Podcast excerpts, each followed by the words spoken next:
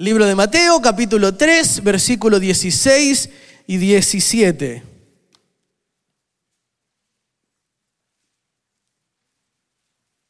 Cuando lo tenga, digo un fuerte amén. Dice, tan pronto como Jesús fue bautizado, subió del agua. En ese momento se abrió el cielo y él vio al Espíritu de Dios bajar como una paloma y posarse sobre él.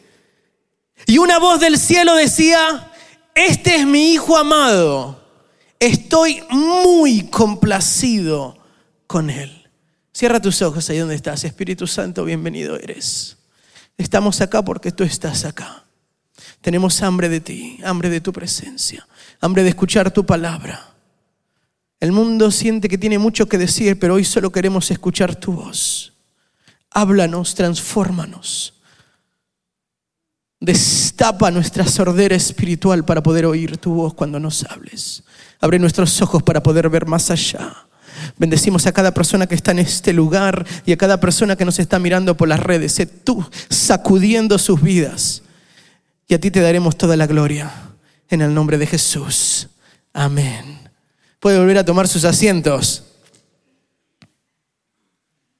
Todos conocemos la historia de cuando Jesús fue bautizado.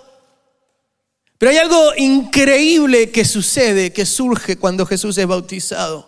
Hay un sello espiritual. Dice la Biblia que los cielos se abren y se la voz y se escucha la voz audible de Dios diciendo, "Este es mi hijo amado. Esto es lo más precioso que yo tengo. Estoy muy complacido con él." Y lo que me llevaba a mi primer punto a mi primer pregunta para la iglesia. Si Dios tuviera que decir algo de nosotros en voz alta, ¿qué diría? Si pudiéramos escuchar, así como escuchamos a las madres y a los padres hablar de nuestros hijos, que es el más inteligente, que es la más linda, que es la más prolija, ¿qué diríamos? ¿O qué pudiéramos pensar que Dios diría de nosotros? ¿Será que si nos estuviera viendo, diría como cuando me decía mi papá, cuando me encontraba haciendo algo indebido, qué lindo, ¿no? Qué lindo. Seguí que vas muy bien, ¿eh? Muy bien. Rompía algo, estaba jugando con algo de... Qué lindo, ¿no? Imagínense Dios, ¿eh? está yendo a donde no tenés que ir, haciendo algo que no tenés, y de repente se escucha una voz. Qué bonito lo tuyo, ¿eh? Un aplauso para el pibe este. Ah, no, miren, qué pedazo de siervo.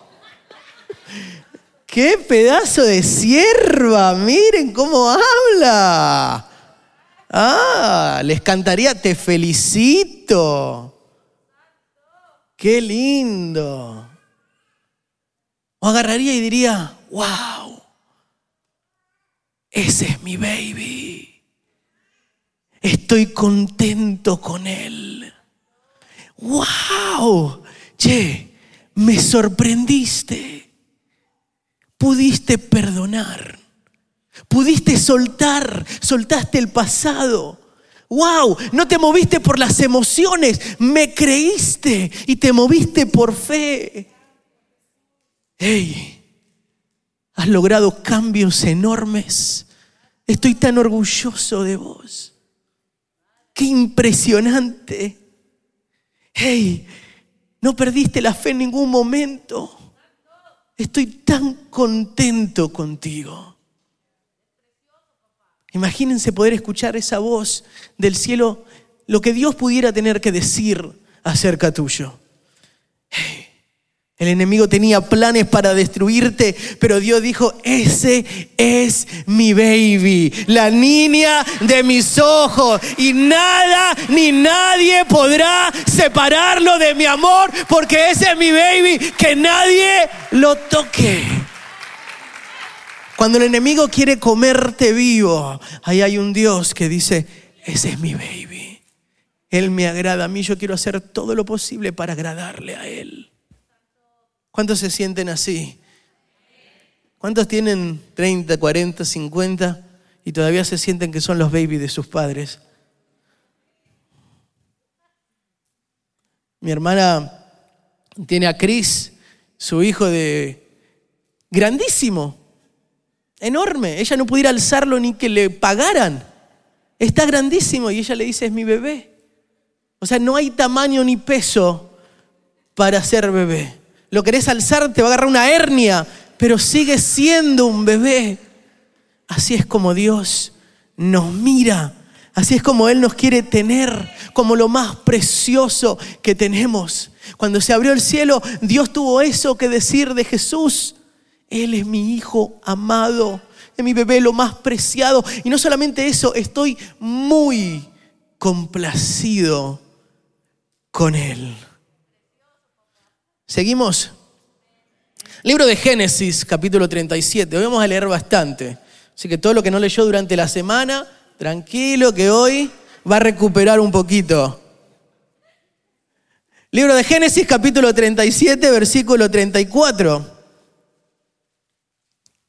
Cuando tenga, diga un fuerte amén.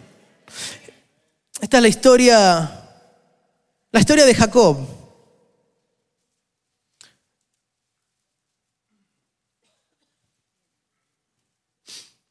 Dice así, y Jacob se rasgó las vestiduras y se vistió de luto, y por mucho tiempo hizo duelo por su hijo. Todos sus hijos y sus hijas intentaban calmarlo, pero él no se dejaba consolar, sino que decía, no, guardaré luto hasta que descienda al sepulcro para reunirme con mi hijo. Así Jacob siguió llorando la muerte de José. Jacob tenía un, un un hijo que dice la Biblia literalmente que amaba más que a los otros. Siempre con mi hermana peleábamos quién es el favorito de mamá o de papá. Y mi mamá siempre muy amo a los dos por igual. Nunca uno más que el otro. En este caso no pudiera haber sospecha de quién el padre amaba más, porque literalmente él se los dejaba saber. Él, José, era el hijo que Jacob había tenido cuando era viejito. Era el hijo de su amada Raquel, la mujer que él más amaba. Y aparte José era el compañero de Jacob. Era el, dice la Biblia que el que le chusmeaba todo lo que hacían mal los hermanos. ¿Cuántos de ustedes han sido así? Del que venía corriendo, mamá, este está haciendo eso. Bueno, José era medio así como usted. Entonces era el niño favorito. Y en un momento Jacob se lo demuestra públicamente porque dice que le mandó a hacer un traje de colores, elegante. ¿eh? Y él se creía, obvio, ¿no? Qué elegancia la de Francia. Él era el niño de papá. Y dice que los hermanos lo odiaban por los celos que tenían. Pero en este versículo nos encontramos con un Jacob que está de luto. A un Jacob que le mintieron, lo engañaron y le hicieron creer que mataron a su baby, a su José. Lo cual me lleva a mi segundo punto. ¿Será que habrá gente entre medio nuestro que vive en un luto por algo o por alguien que se les murió, alguien amado, ese baby que te mataron? Y aunque por afuera tenemos esas sonrisas, Solo Dios puede ver el interior de nuestro, en donde seguimos con un luto y no podemos avanzar. Y a lo mejor decir, no, a mí no me mataron a nadie. Yo no siento que Dios me mató a alguien o que alguien quitó la vida de mi amado. O a lo mejor alguien puede decir, ¿sabes qué? Mataron a mi baby. El divorcio me mató el romanticismo. El divorcio me arrancó las ganas de creer en el amor. Que me fallaran, me mató el bebé que tenía dentro de soñar.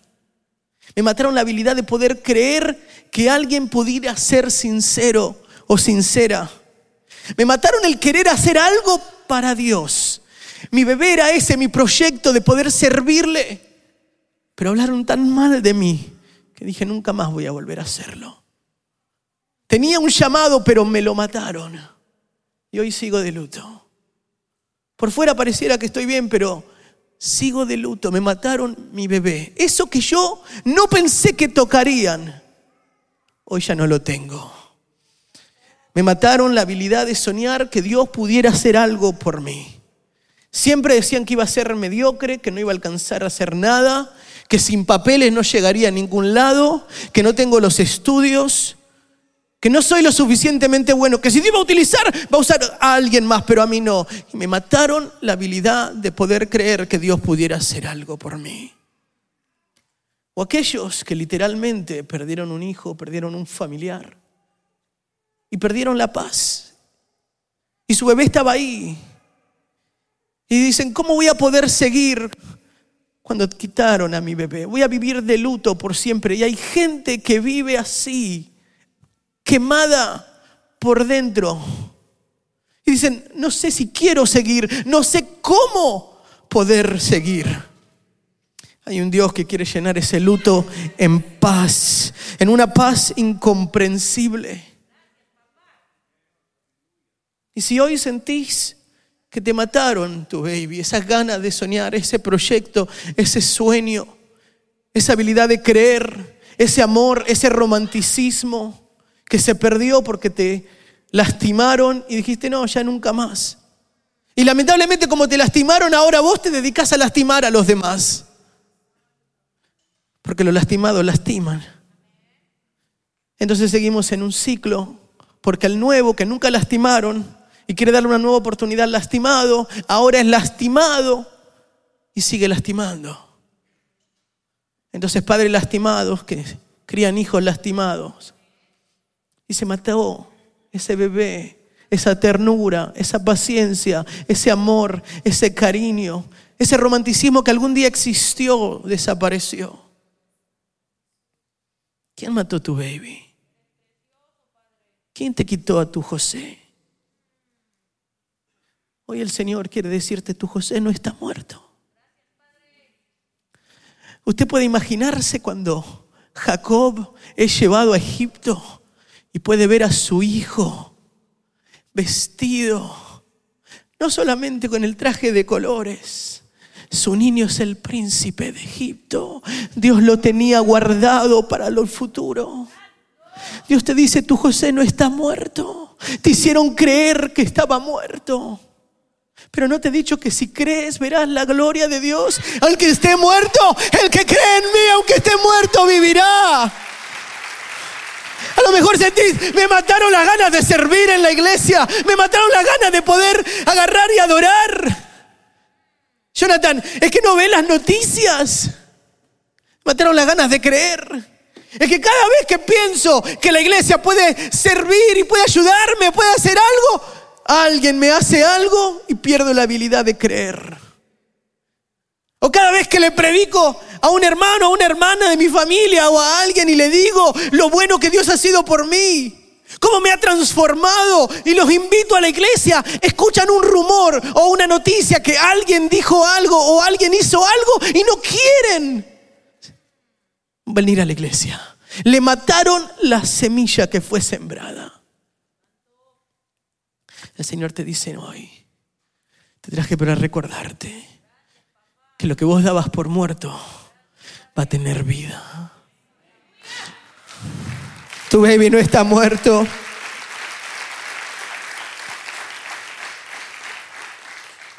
Génesis capítulo 22, versículo 1.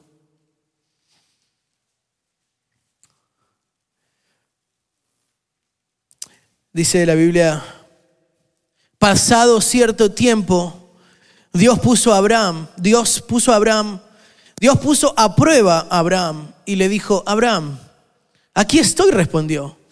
Y Dios le ordenó, toma a tu hijo, el único que tienes y al que tanto amas. Toma a tu baby y ve a la región de Moria. Una vez allí, ofrécelo como holocausto en el monte que yo te indicaré. Imagínense en Abraham, tiene un hijo recién a los 100 años. 100 años y tiene un hijo, un milagro enorme. Hoy no sé si alguna farmacéutica puede hacer que un viejo de 100 años tenga un hijo. Pero no solamente ahí está su primer milagro, sino que la mujer con la que lo tuvo Una vieja de 90 años. Hermosa en el espíritu, suponemos, ¿no?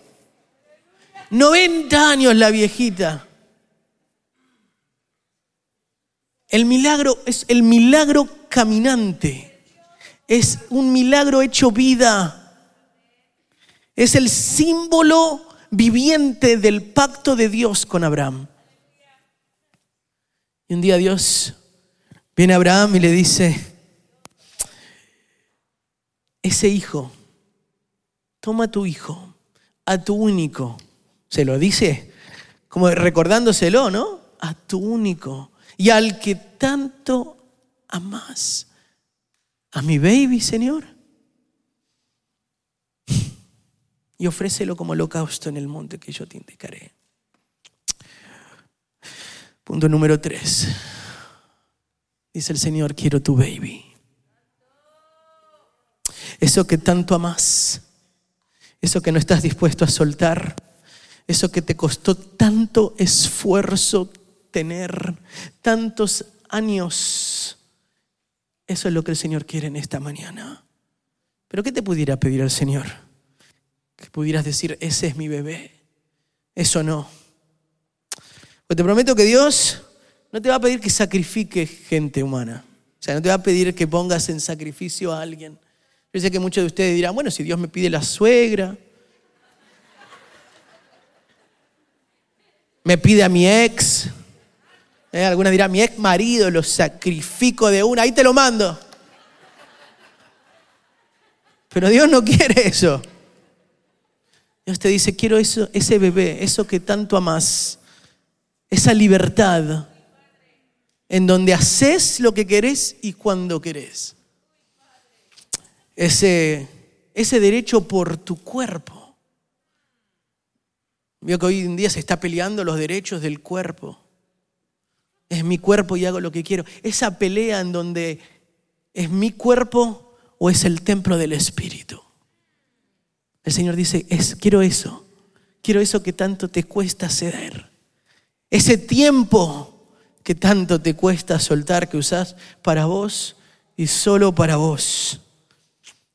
Esa cuenta de banco que pensás que todo lo que está ahí adentro es porque vos te esforzaste por el sudor de mi, fuer, de mi frente. El Señor dice, quiero eso. ¿Cuál es tu bebé? Quiero tu bebé.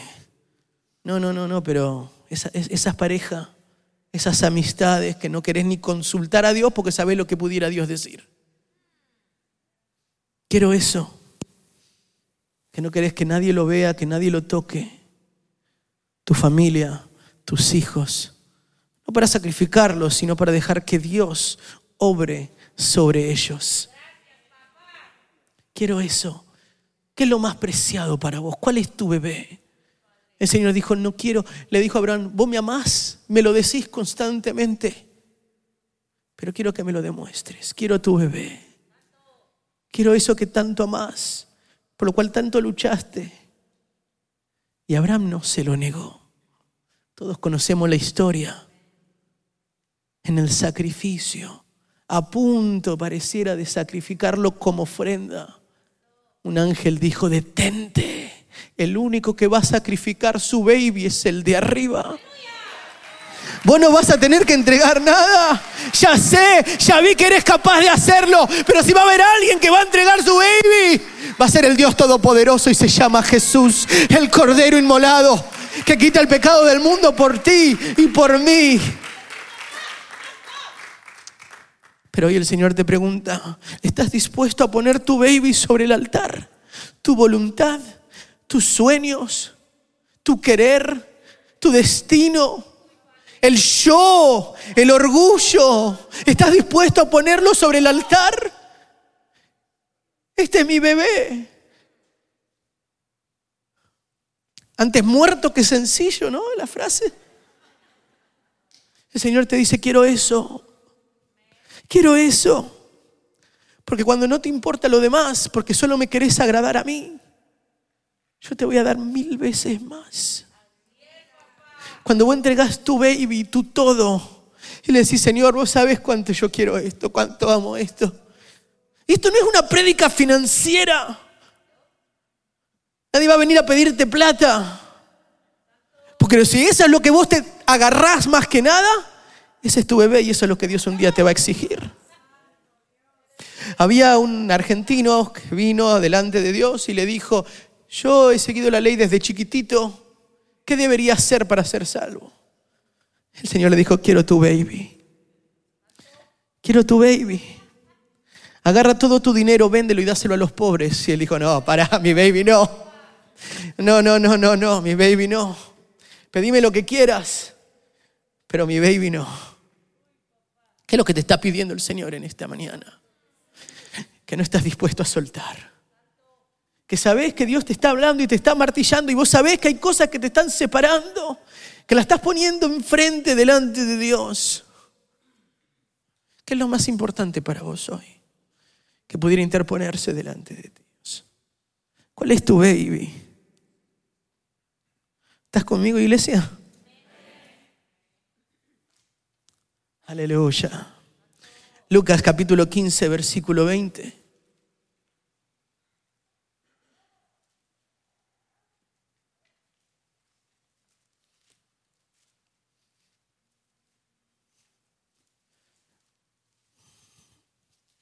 Lucas capítulo 15, versículo 20 al 24 dice, así que emprendió el viaje y fue a su padre, está hablando del hijo pródigo. Todavía estaba lejos cuando su padre lo vio y se compadeció de él. Salió corriendo a su encuentro, lo abrazó y lo besó. El joven le dijo, papá, he pecado contra el cielo y contra ti, ya no merezco que se me llame tu baby. Pero el padre ordenó a sus siervos, pronto, traigan la mejor ropa para vestirlo, pónganle también un anillo en el dedo y sandalias en los pies, traigan el ternero más gordo y mátenlo para celebrar un banquete, porque este baby mío estaba muerto, pero ahora ha vuelto a la vida, se había perdido, pero ya lo hemos encontrado. Así que empezaron a hacer fiesta. Aleluya. Punto número cuatro. Es el padre diciendo, volvió mi baby. ¿Qué esperas para volver? No, pero yo siempre estoy acá. No, no, no. ¿Qué esperas para volver? No, no, pero yo estoy acá. Yo siempre vengo, vengo todos los domingos. El Señor te pregunta, baby, ¿qué esperas para volver? Y me refiero a la versión de ti que amaba venir a verme. Me refiero a la versión de ti que anhelaba, que llegaba temprano, que anhelaba venir a adorarme, no solo para llegar a la prédica, sino que venía a pasar tiempo conmigo. ¿Dónde está ese baby? Extraño. Quiero que vuelva. Te he estado esperando. ¿No sabes que el Padre te está esperando? ¿Dónde está ese? Que tenía un amor incontrolable, insuperable por mí, y por mi palabra, que anhelaba, que cuando empezó a servir lo hacía de una manera en donde parecía que todo el mundo se cerraba porque estoy sirviendo a mi amado. Canto con denuedo, toco con denuedo, predico como si fuese la última vez porque es lo que amo hacer para mi papá. Sirvo. ¿Cuándo vas a volver? ¿Qué esperás? Para volver, a volver a ser el de antes. Y el hijo pródigo se dio cuenta que no hay lugar como la casa de papá, que no hay lugar. Se dijo a sí mismo, a lo mejor si vuelvo como, como un siervo, como un esclavo, porque la están pasando mejor en la casa de mi papá que lo que yo la estoy pasando acá. Le voy a decir a mi papá, papá, tomame, me voy a sentar en la parte de atrás porque obviamente te he fallado demasiado y no creo que me puedas volver a utilizar.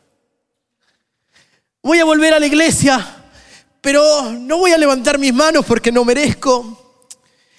No voy a no voy a tomar la Santa Cena porque he fallado demasiado. No voy a pedir servir porque cada vez que quiero servirle a Dios fracaso y caigo y mis ropas están manchadas.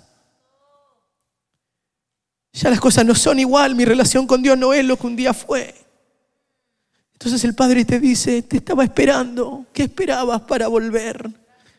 ¿No sabes que vos sos mi baby? que yo no te voy a juzgar.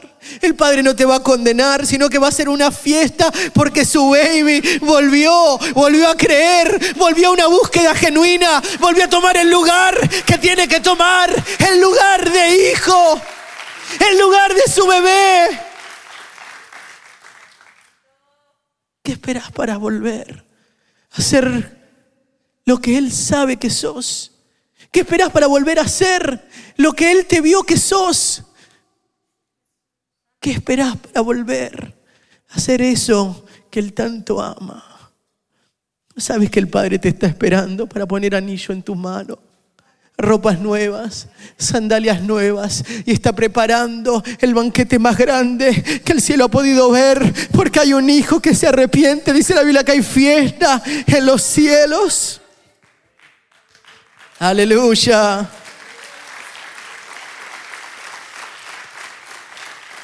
A lo mejor vos decís, no, yo nunca me fui, nunca me aparté. El Señor dice, quiero que vuelva a mi baby, que vuelva al primer amor, que vuelva a querer conocerme, que vuelva a entregarlo todo como yo lo entregué, que no ponga barreras ni excusas, ni condiciones, sino que me quiera amar como yo lo amo, sin nada que me detenga. ¿Queremos seguir? Ahí mismo, el versículo 25 nos va a llevar al siguiente punto. No soy el baby. Porque mientras la historia es hermosa y el hijo pródigo vuelve a la casa, surge algo increíble. Versículo 25 de Lucas 15 dice, mientras tanto el hijo mayor estaba en el campo al volver, cuando se acercó a la casa, oyó la música del baile. Entonces llamó a uno de los siervos y le preguntó qué pasaba. Ha llegado tu hermano, le respondió, y tu papá ha matado el ternero más gordo porque ha recobrado a su hijo sano y salvo. Indignado el hermano mayor se negó a entrar. Así que su padre salió a suplicarle que lo hiciera, pero él le contestó, fíjate cuántos años te he servido sin desobedecer jamás a tus órdenes, y ni un cabrito me has dado para celebrar una fiesta con mis amigos. Pero ahora llega ese hijo tuyo que ha despilfarrado tu fortuna con prostitutas, y tú mandas en su honor a matar el ternero más gordo. Hijo mío, le dijo su padre, tú siempre estás conmigo y todo lo que tengo es tuyo. Pero teníamos que hacer fiesta y alegrarnos porque este hermano tuyo estaba muerto, pero ahora ha vuelto a la vida. Se había perdido, pero ya lo hemos encontrado.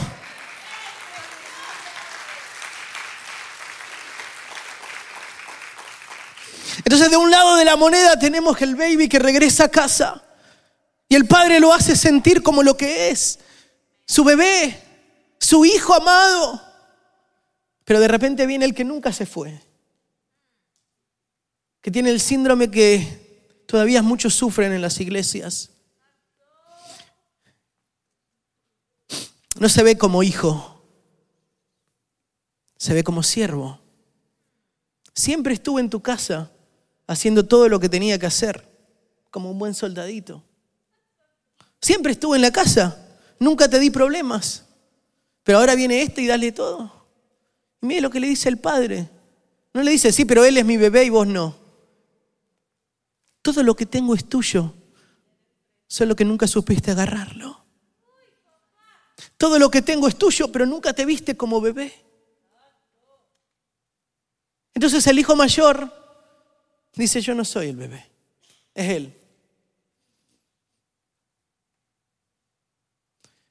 ¿Cuántos estamos así en la iglesia? En donde sentimos que el bebé de Dios es el de al lado. Dios bendice al de al lado, a mí me pasa por encima. Yo soy el que más sirvo, el que más vengo, pero el que le dan el crédito es al de allá. Yo hago tanto o más que ella o él, pero no, fulanito, uh. ¿Se ha sentido así alguna vez? En donde decís, no es, no es justo, no es justo. ¿Cuántos están tan presionados por las responsabilidades de la iglesia que dejaron disfrutar porque lo hacen? Y estás en la casa del Padre haciendo lo que tenés que hacer, pero dejaste de disfrutarlo. Dejaste de ver al Padre como el Padre. Ya no es el baby que está en su casa sirviendo al Padre, sino te sentís como un siervo más. ¿Cuánto alguna vez sintieron la gracia del Padre, pero ahora les molesta cuando alguien más es alcanzado? Cuando la gracia le llega a alguien más. Ahí es donde empiezan los celos ministeriales, los celos por la atención. ¿Y qué dijo? Yo no voy a entrar a esa fiesta. A mí ni que me inviten. Estará muy bonita el baile y todo, pero yo desde acá afuera. ¿Eh? No, pero entrá, entrá. Trajeron a Shakira, todo. No, no, no, no, no. Yo ahí no entro, no tengo nada que celebrar. ¿Cuántos estamos así? No poder celebrar lo que Dios está haciendo en la persona que tenés al lado. Ay, es que, mire, Dios me dio una casa, Dios me dio un auto. Ah, vos te dio. ¿Por qué? Señor, yo que siempre estoy acá en tu casa y a este le diste que hizo esto y aquello. Ay, ¿Viste la linda novia que consiguió el fulano? Ese que está más feo que pegarle a la mamá. A ese Dios le da una novia y a mí, a tu siervo. ¿Te has sentido así alguna vez? En donde sentís que Dios no te quiere hablar a vos, no te quiere sentir a vos y todo se lo da a los demás. ¿Te sentís como que no sos el bebé de Dios? Él quiere que recuperes tu título. Que te veas como lo que sos. ¿Quiere ponerse de pie? Quiero terminar con esto. Apocalipsis capítulo 21, versículo 6, lo pueden leer desde acá arriba. Apocalipsis capítulo 21, versículo 6 al 7. También me dijo, ya está todo hecho yo soy el alfa y la omega, el principio y el fin. Al que tenga sed, le daré beber gratuitamente de la fuente del agua de vida. El que salga vencedor, heredará todo esto. Y yo seré su Dios. Y él será mi baby. ¿Cuántos tienen sed de un cambio? ¿Cuántos quieren escuchar lo que Dios tiene que decir de nosotros? ¿Cuántos tienen que dejar que Dios reviva dentro nuestro ese baby que pareciera que se murió hace tanto tiempo? Dios quiere darte esa paz y gozo en vez de luto. Quiere que vuelvas a soñar, a crecer, a correr. Porque muchos Dios, el diablo los tenía ahí en el piso, postrados. ¿Cuántos hoy tenemos que venir delante de Dios y entregarle ese baby que no queremos entregar? y venir y traer al altar eso que tanto nos duele, eso que tanto nos cuesta, eso que no queremos soltar, que no queremos ver nada. Ese problema ministerial, ese problema emocional, ese algo que tenemos acá adentro que no queremos que nadie ni lo toque, ni lo vea, ni lo mire. Ese es mi bebé, yo arreglaré, lidiaré con él cuando tenga que hacerlo. Sí, pero si no soltás esto, Dios no te puede llevar a donde Él te quiere llevar, no importa, no importa, esto es mío. Sí, pero si no perdonas, no, nunca vas a poder ser libre. No, no, no, no importa, este, este, es mi baby. Este odio es mío solito. Este rencor es mío. Es muy fácil hablar desde allá arriba, pero no, vos no sabés lo que me pasó de niño, de niña. No, no, no. Este es mi baby. Este recuerdo, viviré de luto hasta que me muera. El Señor te dice, yo quiero ese baby. Yo quiero ese baby. Porque ese José que vos das por muerto no está muerto. Y el Padre hoy quiere preguntarte, ¿cuándo volverá mi baby? ¿Cuándo volverá mi hijo? ¿Cuándo volverá mi hija? ¿Te acordás cuando soñábamos juntos? Y te dabas la posibilidad de no ver la realidad, sino de creerme. Todavía Dios está buscando Pedros y Pedras que estén dispuestos a salirse de la barca y caminar sobre las aguas. ¿Cuándo volverá mi baby? El padre estaba afuera buscando, esperando. Y dice que lo vio correr desde lejos. Y no esperó que llegara hasta ahí, sino que él mismo corrió a buscarlo y lo abrazó. ¿Sabes hace cuánto tiempo te estaba esperando? ¿Sabes hace cuánto Dios te estaba esperando? Para tener esta conversación con vos. Tenerte acá enfrente y hablarte y decirte, hace mucho que no tenemos una conversación íntima. Hace mucho que no siento que tu adoración es genuina. Hace mucho que no, no me decís que me amás y tiembla el cielo cuando lo escucha. Quiero que vuelva mi baby. Y si a lo mejor estás como el hijo mayor, en donde no sentís que sos el baby de Dios, en donde Dios usa y mira a todos los demás menos a vos. El Señor quiere decirte, todo lo que tengo es tuyo. Yo di mi baby para que vos tengas la libertad que hoy tenés para que sientas el amor que hoy tenés. Y no solamente eso, sino que en el cielo, yo soy el alfa y el omega, dijo. El que salga vencedor heredará todo esto. Y yo seré su Dios y él será mi baby.